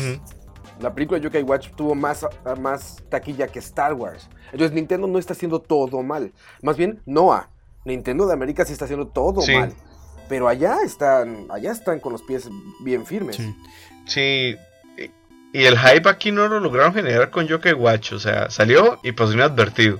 O sea, No existe ni el de Yoshi. A ver, Yoshi es adorado en Occidente. ¿Quién se hypeó por Yoshi y poca Willy Wonka? nadie. De hecho, se hypearon más. Y sacaron Se hypearon más por el, por gatos, el amiibo que por, por el juego. amigo, eh, sí. Por el amiibo, exacto, por el amiibo. Por el estambre ese feo. Sí, ahora, ahora que, eh, que Moisés mencionó lo de los reviews el embargo, es interesante porque, por ejemplo, con Metal Gear Solid 5, la gente que quería tener el review arriba eh, antes del lanzamiento tenían que ir a un bootcamp. Y el bootcamp era de tres días nada más. Cierto. Entonces, ahí, o sea, ahí también fue una jugada de Konami para manipular un poco a la prensa y decirle, bueno, vengan, jueguen en tres días para que puedan sacar su review. Y si no, tiene embargo hasta no sé cuánto, hasta que ya. el Pero para juego ustedes Metal se Gear, publicó. este Phantom Pain es un buen juego. Para mí sí, pero, pero es que lo, lo que pasa es que Sí, Pero está- uno, uno mide Metal Gear con la historia. Sí. Porque, por ejemplo, como yo ya, o sea, lo que yo pienso es, Metal Gear Solid 5 es el mejor, el mejor, tiene el mejor gameplay de toda la saga, pero la peor historia. Pero Sí. este, siempre han ido como de la mano, ¿verdad? Incluso yo creo que más del lado de la historia que el gameplay. Porque el, el Metal Gear, el, el de Play 1, es algo tieso, ¿verdad? Sobre todo con el sniper. Cuando uno usaba el sniper era un dolor. Ah, no, y Pero la 2 historia era, era genial, ¿verdad? La historia era genial. O sea, momentos como con el Sniper Wolf y todo eso es. man, o sea, ¿Usted se acuerda, En usted se cambio, acuerda del no 1? tuve esos momentos. Una cosa que nunca me cuadró del 1, claro, la historia es, es espectacular Sí. y Kojima es un genio de la narrativa, por lo menos en videojuegos. Pero una cosa que nunca me cuadró era que cuando uno terminaba un objetivo, usted tenía que volverse y pasar casi como por toda la isla y pasar y pasar. o sea, era muy repetitivo, pero a nivel de narración era increíble. Y yo siento que, no lo he jugado, he visto lo- las reseñas y he leído bastante el Metal Gear. Siento como que le hace falta eso, como que el juego se convierte, o sea, como que el, el gameplay absorbe la historia. Sí, sí, es que de, con todo el conflicto, de que de hecho lo- eso lo mencionamos un poco en el podcast pasado junto con Dani y con Roa, fue eso mismo, ¿verdad? Que en todo el conflicto entre Konami y Kojima, el juego lo resintió muchísimo y sobre todo se resintió tal vez en el lado de la historia que es, o sea, tal vez es, es a nivel, tal vez no técnico, de desarrollar como la parte ya del gameplay en el motor, pero sí requiere de mucha, o sea, mucho trabajo de muchas personas para poder llegarle o sea, a, a la, a la altura de los otros Metal Gear. Entonces, pero sí. Pero e- es, eso es lo que pasa, porque, o sea, yo recuerdo cuando, cuando yo empecé a ver los reviews de Metal Gear Solid 5, eran 9, 10, los más bajos eran 8, ¿verdad? Y ya después, cuando uno empieza a jugarle el juego y se da cuenta que hay cosas incompletas, por ejemplo en la historia, uno dice, ma, este juego tal vez no era un 9, tal vez era un 8 o un 7. Entonces, ahí, o ahí sí manipularon un poco, tal vez Konami en ese sentido. Entonces, incluso ya uno, cuando hacen eso, ya uno ni siquiera puede confiar tanto en los reviews, ¿verdad? Porque, o sea, yo veo Metal Gear 9 y yo digo, ah, ma, este juego está espectacular. Y voy a comprarlo ya. Pero, di, al final, tal vez, no, no que me arrepienta de haberlo jugado y haberlo comprado, sino que tal vez de ahí sí jugaron un poco con eso. Pues es que mira, yo creo que, a ver, ante un producto de Kojima era imposible que Sí, no hubiera hype. O sea, agregado a eso. po- podían sacar absoluto, o sea, nada más con que dijeran, con un tweet que dijera, viene el nuevo juego de Kojima, de Metal Gear, era, suficiente para hacer hype durante todo el año. Ya, no vuelves a sacar nada, iba a estar el hype. O sea, ahí no es culpa como de Konami ni de, ni de Kojima, ni- o sea, no con- en cuanto al hype. Luego, ese, ese juego fue de los pocos que, por ejemplo, un amigo que estaba reseñándolo para un medio en México, me platicó que fue a Los Ángeles a no les mandaron ni siquiera código de embargo. Tuvo Sí, que ir, ¿no? bootcamp. A Los Ángeles a jugarlo, a, a Studios. Y él, él estaba platicando ahí en su reseña que les dieron todo el juego. Les dieron ocho días un sábado, y ocho, o- ocho días un día y, otro, y ocho días otro día, ¿no? Entonces quedan 16 horas de juego. Les dieron el juego al 100% terminado con todo para 16 horas. O sea, les dijeron, jueguen 16 horas a ver hasta dónde llegan, ¿no? Dice que pues, entre los medios que había ahí, pues sí se hizo como una semicompetencia ahí, como de a ver quién llega más. Pero eso hablaba muy bien de- del producto, porque estaban muy seguros de lo que tenían en manos, ¿no? O sea, como dicen, ¿por qué de The Order no Sí, levantan el embargo pero- hasta Pero lo que horas pasa antes para que es que uno se va dando cuenta que está corto, por lo menos en la historia, hasta que uno pasa el capítulo 1. O sea, y, y- y en el capítulo Sí, 1, sí, o sea, sí, para pasarlo, dos, digamos, si uno juega solo las misiones principales, uno puede durar fácil unas 10 horas o poco más. Y se pone a hacer side-ups que probablemente esos más se pusieron a hacer side-ups. De, o sea, no llegaron ni siquiera a la mitad del capítulo 1, tal vez. Entonces, Es que eso del mundo Sí. abierto sí lo afectó mucho. Yo justo ahora estoy jugando Metal Gear, como les decía, pues, con todo lo que salió en noviembre y todo lo que hay que meter, era, era jugar como tres horas de cada uno para poder Sí. hablar del juego, ¿no? Entonces, este, hasta ahorita ya lo estoy tirando con calma, ¿no? A todos. Le di a Bloodborne primero, ahorita voy con Metal Gear. Y lo que me estoy dando cuenta ahorita muy, muy significativamente es que se nota ya más manos, no solo la de Kojima, se nota muy claramente que Kojima quería contar algo que estaba empezando a contar algo y en el camino fueron modificando cosas y metiéndole y demás. Y este mundo abierto le quita algo bien importante que tenían los Metal Gear, que esos como pasillos enormes, ¿no? O sea, porque si era, un pasillo el asunto, o sea, era, era, una guía, estaba muy guiado el juego hacia dónde tenías que ir, ¿no? Pero esos pasillos te llevaban a, a poner la atención a la historia, o sea, estabas muy metido en la historia. En esto que puedes hasta brincar misiones, por así decirlo, de repente llega un momento en el que ya estás haciendo logros por logros sin, sin, acordarte de la línea dramática, digamos, o sea, de la historia que estaba llevando, ¿no? Y te acuerdas hasta que sale este efecto como medio 24. Al final, que otra vez creado por Kojima. tatán, tatán, no, y es que también es, un ejercicio de ego de Kojima. Hasta ese momento te acuerdas que tenía historia. No, totalmente. Pero digo, hasta ese momento, como que vuelvo a recordar que tiene historia. Luego hay unos core scenes muy buenos donde van en el helicóptero, ¿no? Y le habla, este. Eh, le hablan de la, base, de la base madre y le dicen, no, fíjate que ya vente a descansar, ¿no? Necesitas esto, ¿verdad? Y de nuevo como que te acuerdas que estás en una, en una historia, que te están contando un, una historia, ¿no? Luego regresas a Afganistán o África y parece que otra vez estás en Grand Theft Auto 5, como viendo a ver como que, como que brinca en el, en el mapa para ver hacia dónde vas, ¿no? Y se te olvida que es una historia lo que estás siguiendo puedes avanzar demasiado sin upgrades de armas y luego te das cuenta de que tuviste que haberlo upgradeado antes. O de repente el caballo, cuando regresé a jugar las primeras misiones dije, pues ya lo voy a upgradear, ¿no? Y ya ves increíble el traje este del, caballo este, ¿no? Y todo el, asunto. Pero te lo podrías brincar sin, sin, sin verlo, ¿no? O sea, sin equipar al perro, sin equipar al caballo, sin equipar nada, sí. te podrías brincar muchas cosas. Y creo que eso es lo que hace muy bien Kojima en los juegos anteriores. Que todo el que jugaba Metal Gear se aventaba toda la experiencia. O sea, toda la historia se la aventaba y conocía todo. Hasta ahorita de repente, cuando no los paso en Élite, me pongo a buscar en YouTube así como a ver cómo le hizo. Luego veo misiones de tres minutos, ¿no? Digo, ¿cómo, hijo, cómo hizo sí, ese sí. cabrón para lograrlo? Y te das cuenta de que no habías visto cosas en el juego. Dices, eso no me pasaba en ningún Metal Gear. Sí. Ese es hasta ahora. Hasta ahora está permitiéndome el juego perderme cosas muy buenas. Pero eso también, eso también es eh, producto de, de, del hype, ¿verdad? Porque, o sea, como, se, como usted dijo, ya con que sea de Kojima, ya la gente, o sea, ya es un juego que se va a vender, sin duda. Pero también al momento en que ya empiezan a darle a uno ese montón de cosas que uno puede hacer, cuando yo me acuerdo los primeros trailers que era eh, que ya habían anunciado el mundo abierto y que era una experiencia nueva para estratégica para infiltración y no sé qué, y ya todo eso, todo el mundo quedó como loco, ¿verdad? Y mucha gente dijo que era como la evolución natural de, de, de, Metal Gear, ¿verdad? Sí, la obvia. Este, y al final yo sí soy de los que piensa que el mundo abierto igual no le funcionó tanto por eso mismo, porque es un mundo abierto, pero no hay nada que hacer entre outposts. O sea, usted puede echarse una caminada de, de no sé, 3, 4 minutos que no pasa nada, hasta que llegue el siguiente outpost y es de, prácticamente es lo mismo. Fultonea a todo el mundo o mátenlos a todos y, y adiós. Es que para mí el problema de la industria es que todo se está volcando a ser mundo abierto. Y no todos También. los juegos pueden tener mundo abierto. O sea, no sé, a mí me parece sí, ¿no? que, por ejemplo, si, si, si, vos te fijas, qué sé yo, este, por ejemplo, Dragon Age Inquisition, me gustó mucho ese juego, pero sinceramente como que me decepcionó un toque porque yo esperaba como que siguiera como el legado del Dragon Age Origins o el mismo Dragon Age 2. Pero el problema es que el juego se va y, y te mete tantas sidequests que al final uno termina siendo un, un, un career, un mensajero de punto A a punto B para llevarse a punto A. Entonces no tiene sentido. Por ejemplo, un juego que sí logra ser un mundo abierto y lo logra con creces es The Witcher. Porque The Witcher vos tenés ahí y cada, cada, cada sidequest, cada historia se desarrolla en una subhistoria y el juego, el, el personaje se desarrolla a sí mismo también. Y siempre hay como puntos de giro, entonces siempre te mantiene como entretenido. O sea, incluso digamos, cada sidequest parece un main quest. Entonces, eh, sí. The Witcher 3 se lo logra, pero digamos, hay varios juegos que simplemente es como recolectar un ítem para llevarlo al punto A o llevarlo al punto B. Sí, eso, eso es cierto, eso los mundos, del mundo abierto ahora está siendo muy, muy, muy usual, ¿verdad? Y ahora y todo ahora es mundo abierto. Pero.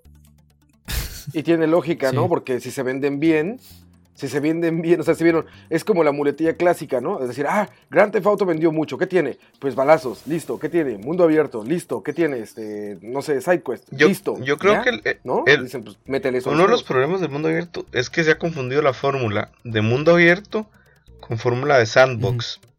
Mm. O sea, cosas, no son lo mismo. Son Grand, Theft Auto, Grand Theft Auto es un mundo abierto sandbox, igual que eh, Devil Third, igual que eh, por ejemplo, Disney Infinity.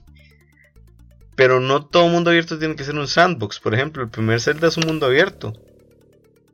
Pero no es un sandbox. Es un side scroller, scroller digámoslo así. Porque ni siquiera sabría que, como, como en qué catalogarlo. Entonces, quieren agarrar una fórmula que es, por ejemplo, The Last of Us. Pues la puedes hacer un mundo abierto. Pero no necesariamente la tenés que hacer un sandbox. Aunque no sé si The Last of Us sería una, bu- una buena idea meterlo en un mundo abierto tampoco. No, The, The Last of Us es lineal y Y está hecho así Ajá, y por eso funciona. claro. Pero entonces cuando pasas de un juego de pasillos como Metal Gear a un juego mundo abierto, vos esperas que tenés que tener mil y un misiones, que puedes hacer esto, que, que agarras el no sé qué y que lo funcionas con tal cosa y, y pla, salió algo nuevo. No necesariamente. O sea, eso es un sandbox. Que donde puedes hacer prácticamente lo que te da la gana. El mundo abierto es eso. Es un mundo abierto que no tiene líneas que te dirijan al personaje. Y eso también mata mucho el hype. Porque, por ejemplo, el último Need for Speed, antes de este que salió, de nueva generación, el Most Wanted, creo que era, era un mundo abierto. Y vos te topabas los carros en el mapa. Nunca lo jugué. ¿cuál? Sí, yo, yo ahí lo. El Most Need for. Speed, el que salió antes de. Eh, El Most el Wanted, Mo- el que el salió. El que salió. Es el Most Wanted que No, el que salió antes. El de PlayStation 4, Wii U y Xbox One, que salió antes de este último que salió en Need for Speed. Ah, no me acuerdo. Bueno, la cosa, yo ahí lo tengo en Wii U. La cosa es que es un juego que es de carros y es mundo abierto y no funciona bien por el tema de que vos no tenés, no tenés un nivel de progresión. Te topas el carro, lo agarras y después vas y lo modificas y esa es tu progresión. Pero en sí, la esencia de la carrera se pierde. Sí. Y el mundo abierto no le agrega nada. No, No, más, bien le resta. Más bien le quita, le entorpece. Sí. Sí, ahora algo. Y, y algo, bueno, ya tal vez eh, comentando sobre, sobre otro ejemplo de- de hype, es lo que ha pasado junto con los Kickstarter, ¿verdad? Como por ejemplo eh, el Mighty Number 9. Ah, qué Que, bueno. Se ve o sea, bueno. todos estos- El infame. Todos estos. Este, El infame. eh, como es, sucesores espirituales de juegos que nunca van a pasar, que solo van a pasar con, con digamos, con fondeados así por la gente en crowdfunding. Este, por ejemplo, para mí, mucha gente utilizando la nostalgia es una manera fácil de vender un producto. Entonces, Inafune. Inafune, o sea, ya con solo ver el nombre, ya mucha gente se, se- igual pasa como con Kojima, con solo, con solo ver el Lo mismo nombre. que Kojima. Pero, ¿saben cu- cuál pasó al revés? Perdón, ¿saben cuál pasó al revés ahí exactamente? Con el que decían de Metroid, con el Federation Ah, sí. de no sé qué. El, el productor es este Kensuke Tanabe, el güey que está desde toda la vida. O sea, eh, hizo eh, los Zeldas, los grandes Zeldas, ¿no? Link to the Past, Link's Awakening, este, en los Super Marios estuvo metido, todos los Donkey Kongs, bueno, de Donkey Kong Country, todos los de SNES, en Ocarina of Time, o sea, hecho, o sea, si ves el nombre, era para que ni preguntaras. Yo digo, ya confío en que es un muy mamá de juego, porque Dani me platicó que lo jugó en el, en el E3 y que sí era terrible, ¿no? Pero la gente lo odió y demás. Y si ves el nombre del productor, porque es el productor, pues Tanabe más bien era donde pusieran a él, o sea, Super Smash Bros., todo, o sea, todo, todo, todo ese cuate, ¿no?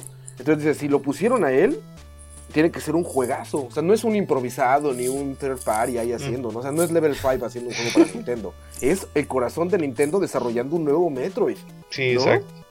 Pero bueno, ya después de que lo jugó Dani ya me convenció de que era malo. Pero yo ahí en ese hype, en ese hype reversible que hype. le aplicaron, en ese hype es- reversible, ja, ese non-hype, sí me- yo sí me molesté. O sea, yo cuando vi eso de que horas después, aparte, se me hizo tristísimo que Iwata se muriera con, con esos pedos, en medio de esos pedos. Sí, de horrible. noticias. O sea, que no vende el Wii U, no vende el, el Wii U, no levanta el Wii U, está cayéndose el 3DS, la gente está haciendo un pinche, este, una página para que todos, un org ahí para que cierren el, el- tu próximo proyecto, ¿no?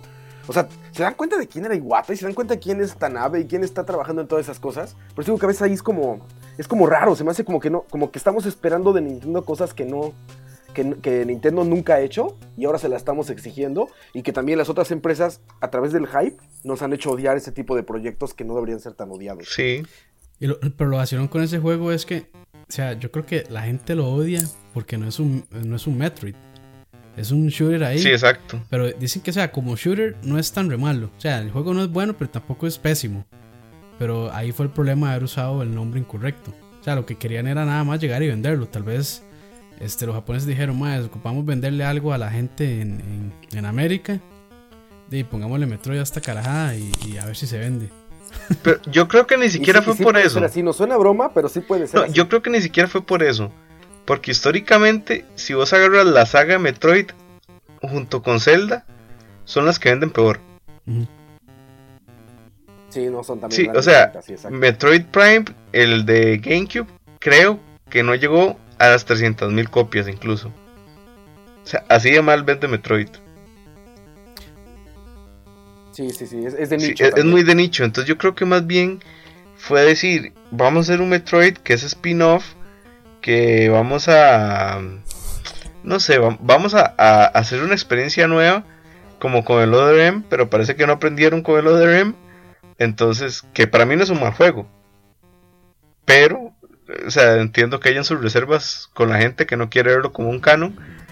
Y di, pues le salió esta pelada de Federation Force que además se junta con que solo mostraron el modo multijugador. Nunca mostraron la historia del juego. Que por ahí anda también la cosa, Sí, digamos. sí, sí. Sí, ahí fue una un mal uso de nombre, tal vez. Sí, sí, sí. Todo le salió Todo. mal. Todo le salió mal a Nintendo. Star Fox, ¿qué pasó con Star Fox? Lo mismo, ¿no? La gente, o sea, llevaba seis horas la, de haber terminado la conferencia de, de Nintendo, bueno, el Direct este que lanzaron ahí, y ya había gente también igual diciendo, no, Star Fox es una porquería, este, no, están echando a perder eso, da, da, da, da". O sea, de inmediato la mercadotecnia, el anti-hype, se le ha llamado así ahora, el anti-hype, funcionó contra Nintendo de una manera impresionante que en, en ese mes se les vino abajo el año. Así Nintendo en ese mes, Nintendo con el E3 puso como su carta de despedida No, del año. Así y más bien dijo, como "Pues que le empezó a abrir las puertas final a, la, a siguiente y- consola. Es que para mí el año del Wii U fue el 2014. Exacto. Sí, fue el 2014, fue el año de Super Smash, de Mario Kart y de todos los amigos. Que a mí se me hace una super consola, la verdad. O sea, a mí me encanta el Wii U. Es muy- muy buena consola. Es un público bien diferente. Sí, claro. A ver, tiene las mejores exclusivas, sin duda alguna. Si ven números, las mejores exclusivas las tiene Nintendo. Porque aparte sí son exclusivas, ¿no? No van a encontrarlas en otro lado. Sí. Sí, sí, es complicado. E- Es complicado el panorama de Nintendo. Pero lo, lo más, o sea, Nintendo la caga en el E3. Con el E3 tan malo que hace. Porque ni, ni siquiera tuvo la, la delicadeza de escoger en orden los juegos en, en importancia en su anuncio. Y aparte de todo, el día anterior la termina de hacer revelando a Ryu para Smash. Yo les aseguro que se anuncia Ryu para Smash en el E3, en, en, en media conferencia, en medio. Y eh, medio- sí, otra sí, y todo el mundo, sí, o sea, otra cosa, pero hace un evento digital super mal producido que aparte Ah, La gente que fue al el E3 Star Fox, me pareció No. Pero es que yo creo que ahí es, ahí es, No, ahí y- es lo mismo. Bueno, en mi opinión, ¿verdad? Que y yo creo que ahí sí, sí. ujú, Ok, ahí es lo mismo con, o sea, con, con Nintendo y su manera de hacer las cosas, ¿verdad? O sea, yo siento que tal vez ellos no le dan la importancia necesaria al E3 porque así es. Lo cual es un Nintendo grave y así es como hacemos las varas, ¿verdad? Entonces. Y es Occidente, además. y es. Occidente. Entonces no, no- es no nos Occidente. interesa el E3 es Occidente. Aparte también, no, no seamos injustos también con eso, pues no sabíamos que estaba tan sí, mal. exacto.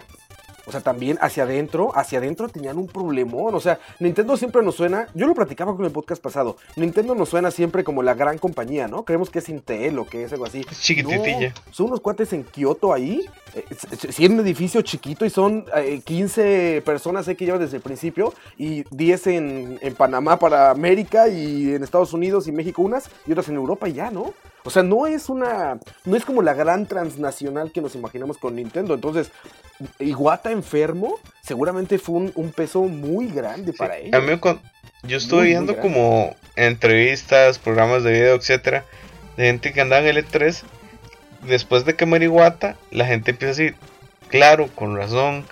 Eh, Reggie se había preocupado, el traductor de Iwata se había preocupado, el traductor de Miyamoto se había preocupado, Miyamoto se había preocupado. Pasaban hablando entre ellos, viendo el teléfono, que en conferencias a puerta cerrada. De claro, o sea, Iwata estaba de ya muriendo. Sí, y Iwata tenía mucha mano en los directs, en Sí, la, los... la cara de los Direct. En todo, en todo. Era un Miyamoto. Por, Era un Miyamoto, o sea, a ver, gente se lo olvida porque Miyamoto es más mediático. No, no, no es más mediático, porque es más mediático, mediático Iwata. Iwata hasta entrevistaba a productores, ¿no? A mí me encantaban esas entrevistas. Las quiero descargar todas y guardarlas porque se me hace un tesorito eso lo que hizo, lo que hizo Iwata con las entrevistas a desarrolladores, ¿no? Pero todos conocemos la cara de Miyamoto por ser el papá de Mario y todo esto. Pero Iwata, o sea, Iwata salvó Earthbound. O sea, el Mother 2 que conocemos acá, él lo trajo a América y él les dijo, ¿cómo? La consola más vendida en la historia de Nintendo la sacó Iwata. Iwata les dijo, tenemos que ir por acá, tenemos que ver por ahí. Y salió el Wii. Iwata salía y emocionaba, ¿no? Era como un Yoshinori Ono más serio, Mm. ¿no? O sea, yo cada vez que veo a Yoshinori Ono me pongo muy feliz. Cada vez Con que su muñequito su- blanca. sale Street Fighter y sale ahí. Es divertidísimo, me fascina. Ahorita que hablaban de presentar a Ryu, pues debería de haber salido Yoshinori Ono en el Direct, ¿no? Ahí a decir, y viene para Smash Bros. y haber peleado ahí como ellos, ¿no? Entre ellos y todo eso. Eso hubiera sido más hype. Pero a, a mí, Iwata, de verdad, los invito, de hecho, para los que ven el Gaming Historian en YouTube, que seguramente nosotros, bueno, de nosotros seguramente todos lo hemos visto, pero la gente que lo escucha, de verdad, vean qué documental tan hermoso hizo ese ese güey. Hace cosas de repente medio ahí, medio raras, con ma- mala, información. Pero este hizo un- una pieza como de 35 minutos de la historia de Iwata. De verdad es conmovedor el pedo de Iwata. O sea, lo que enseña ahí él, de verdad se los recomiendo mucho ahí Sí. en el Gaming Historian. en Vamos a dejar, Ahí sí, vamos a dejar el link por y aquí. sale ese. Vamos a dejar el link se dan en- cuenta de lo que es. en la descripción. Ah, perfecto. Perfecto, usted me paga por hacerle publicidad. Sí, ya- vemos, ya vemos que le pagan Nintendo Pero no, y de verdad. también le paga Ubisoft para defender a, para defender a Watch. Y Ubisoft también. Y quien se meta. Si alguien de lo que nos está escuchando, igual los perro locos o a cualquier cosa aquí de Costa Rica también. Ahí les dejo mi número. No, pero de verdad, es- eso de Iwata yo creo que fue algo muy importante. Y de nuevo, el hype, creo que Nintendo lo manejó muy mal. O sea, el hype tiene su parte buena, digamos. Nintendo lo manejó muy mal. Y aparte, para mala fortuna, les, les tocó como este, este declive ya de Iwata, ¿no? Los últimos días de Iwata en un momento muy importante para el negocio. Sí. Ok, bueno, este, ya como para ir finalizando, este, les quiero preguntar eh, qué los tiene hypeados este año, ya sea en videojuegos o, o en consolas incluso, o en cine o en lo que sea. ¿Qué, qué, qué los tienen hypeados este año ustedes? Tal vez puede ser incluso hasta negativo. ¿Quién empieza? Eh, di, Eh, Pupi. Mae, Dark Souls 3 porque yo corazón Hidetaka Miyazaki. no, definitivamente es que Dark Souls 3 sí es el, es el juego que me tiene más hypeado este, con todo lo que llevo jugando. Este, de Namco Bandai, este, From Software, no me ha decepcionado ninguno. Y yo estoy seguro que va a ser un gran juego. Y es el juego que ya le puedo los que nos ha tenido aquí ya muriéndonos desde el 2012, 2011 creo. Y es el juego que me tiene más hypeado. Me preocupa me preocupa sinceramente juegos como, bueno, el Uncharted 4, que sé como que le han dado mucha bimba y todo lo demás, y no sé, digamos, qué tan bueno puede estar al final. Y sí, eso es como, me fascina Dark Souls 3, me preocupa Uncharted 4, con eso cierro. Ok. Moisés. Ok, yo estoy hypeado por el NX. Ese es el que me tiene más hypeado.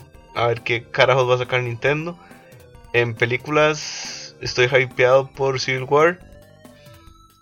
Comic Civil War 2. Y me preocupa de sobremanera el Star Fox. Sé que está Platinum detrás, pero creo que puede haber ahí un tema de, de anti-hype que le pegue muy duro a las ventas del juego, incluso en, en la opinión crítica del juego. Entonces, eso es lo que me preocupa en realidad. Don Oscar Roa. A mí también, repito, con el NX. Me tiene súper a la expectativa y muy emocionado. Y seguramente voy a hacer día uno de lo que sea que saque Nintendo con eso. Y la otra es Zelda.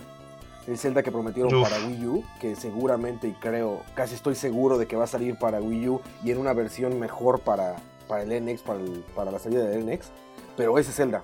O sea, desde que lo enseñó Miyamoto ahí, que estaban como viendo el desarrollo este, cuando lo mostraron, este, me dejó como súper emocionado y sigo Sí. esperando ese Zelda. Yo, yo no sé si esperarlo para NX, porque a lo que ha salido, a las patentes que se han filtrado, ni siquiera hacer una consola de verdad, o sea, es como una cosa tan Un extraña. extraño, sí. Que solo Sí, es, algo tan hacerlo. complicado de explicar que hasta que no lo muestren. Sí, exacto.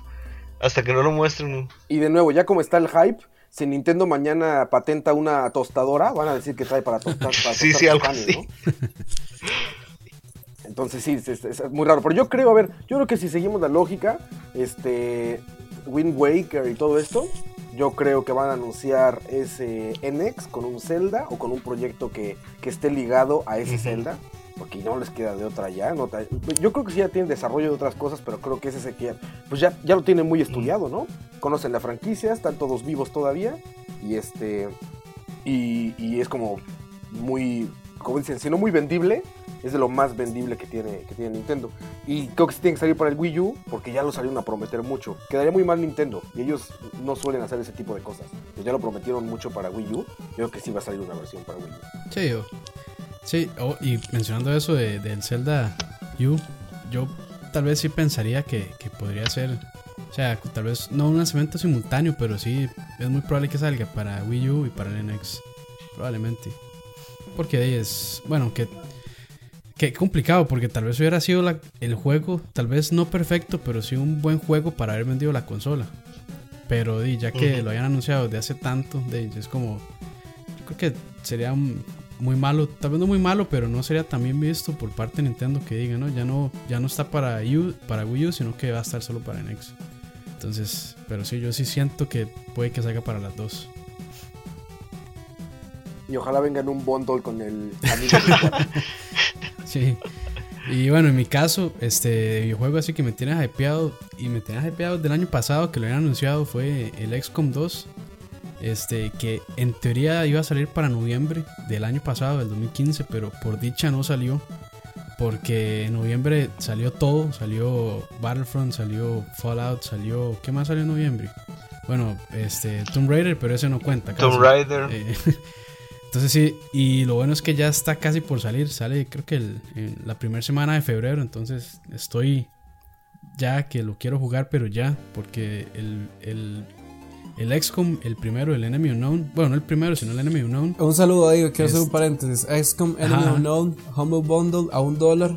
O sea, no hay excusas para hacer uno. Y de hecho, de hecho está. Y creo que si paga un poquito más, le dan la expansión, que es Enemy Within. Que es. O sea. Si usted. ahí lo, lo aconsejable es primero juegue el XCOM, el Enemy Unknown, y después juegue la expansión. Es, es demasiado. O sea, le cambian demasiadas cosas para bien al juego. Entonces vale muchísimo la pena.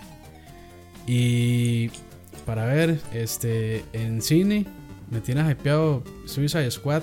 No tanto Batman. Siento que va a estar más. Suicide Squad va a ser como el, el Guardians of the Galaxy de DC. Eh, y para ver qué más, también me tiene hypeado el último libro de King Killer Chronicles de, de Patrick Rothfuss, pero no sé si se va a salir para este año, pero me tiene hypeado un montón y también de que el MAE me parece que había firmado un acuerdo con Lionsgate para producir una serie, películas y videojuegos, entonces hay que ver cómo sale eso. Si sigue la mercadotecnia, va, va a salir con DLC. Va a salir episódico, libro episódico. Sí, yo- DLC es- con es- esa decisión de sacar película y serie, para mí la, o sea, la decisión más, o sea, para mí lo más lógico es que hubieran, lo hubieran hecho solo serie y tal vez un videojuego, pero en película está muy extraño, entonces hay que ver, hay que ver qué, qué pasa con eso. Pero sí, eso, eso sería lo que me tiene muy hypeado para este año. No sé si tienen algún otro comentario, si no vamos cerrando de una vez para que la gente no se duerme y se Este es el año de Leo DiCaprio. Ok. este es el año. Sí, sí. Este es el bueno. Correcto, correcto. Entonces, Este es el año bueno, libre de muchísimas Capri. gracias a Andrés, a Oscar y a Moisés por acompañarnos. No, un placer siempre estar acá, la verdad. Muchas gracias por la invitación y por la tertulia. Sí, sí. Esperemos ahí que, que nos acompañen en alguna otra ocasión también. No, ustedes. Nos vamos todos al Y, E3. bueno, vamos todos para el E3, vamos a, a- a hacer una cobertura bastante interesante este año entre todos, entre The Couch, BCP y Lag Living and Game. Vamos a tirar la casa por la ventana. Sí, sí. Toda la cobertura desde una piscina. Viendo las conferencias a través de YouTube o alguna así. Alguien que las restreame. Ya Sí, les sí, sí. contamos cómo estuvo el clima. Sí, sí. Entonces, este, igual, bueno, los invitamos a seguir todos estos proyectos en los que estamos trabajando en The Couch.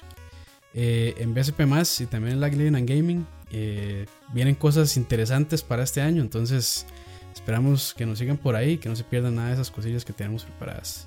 Pura vida. Por allá. Por ahí, muchas gracias.